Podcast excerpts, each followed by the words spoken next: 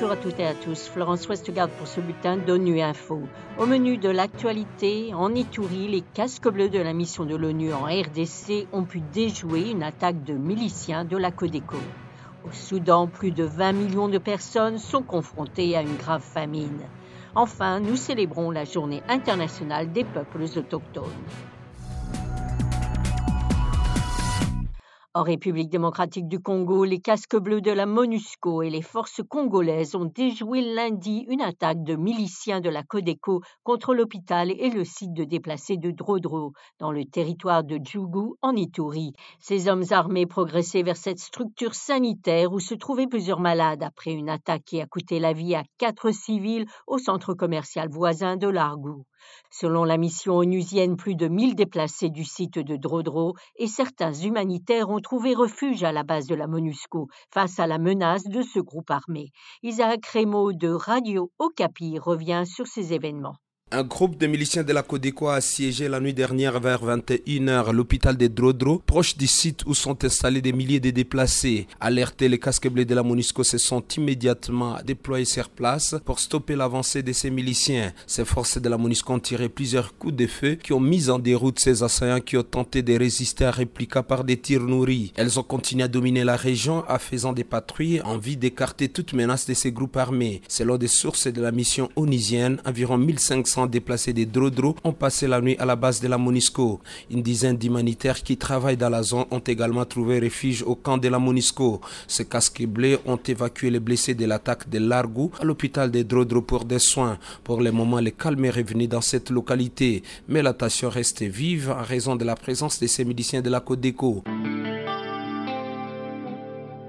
Le conflit au Soudan ne montre aucun signe d'apaisement. Selon l'Agence des Nations Unies pour les migrations, près de 4 millions de personnes ont été contraintes de fuir leur foyer depuis le début de la guerre.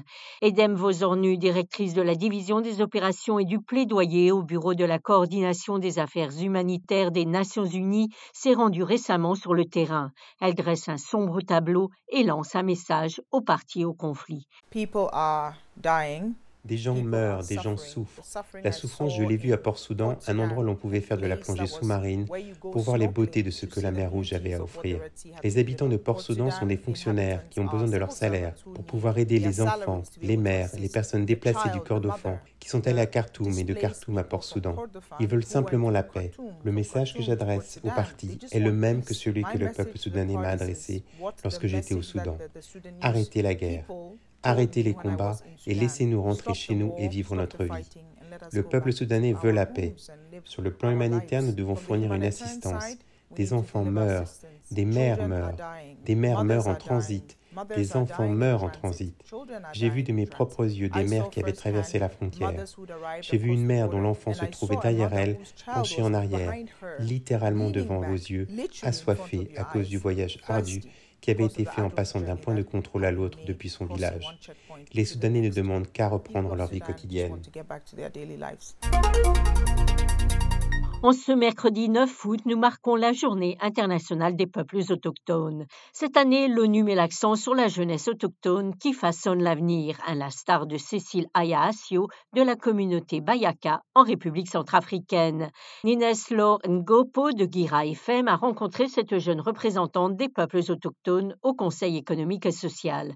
On écoute son reportage. Cécile est de la communauté Bayaka. Pour elle, les peuples autochtones doivent se départir du complexe d'infériorité. Les pygmées sont un peu autonomes maintenant. Je prends toujours mon cas. Je suis maintenant conseiller économique et social. Et il y a mon frère qui s'appelle Simon Economindou. Il est commissaire des droits de l'homme. Tu vois que le pays fait des efforts. Mais il y a toujours des failles que on entend de partir mollo mollo, ça ira. Elle dénonce le fait que dans certaines régions, les traitements infligés aux peuples autochtones ne sont pas loin de l'esclavage. On est des humains comme d'autres personnes. Personne peut te connaître comme toi-même. Donc on laisse un peu la honte. On prend les choses en main pourquoi tu peux pas essayer ce que tu penses? Pourquoi être toujours chez quelqu'un ou travailler pour quelqu'un? Tu es bon, tu es courageux, tu es avec des muscles et tu es fort. Pourquoi pas faire des choses à toi? Je voulais parler à ceux qui travaillent aujourd'hui comme esclaves dans des pays reculés ou dans des villages. Rappelons que les Mbroro et les Pygmées appelés Aka ou Bayaka constituent la population autochtone de la République centrafricaine.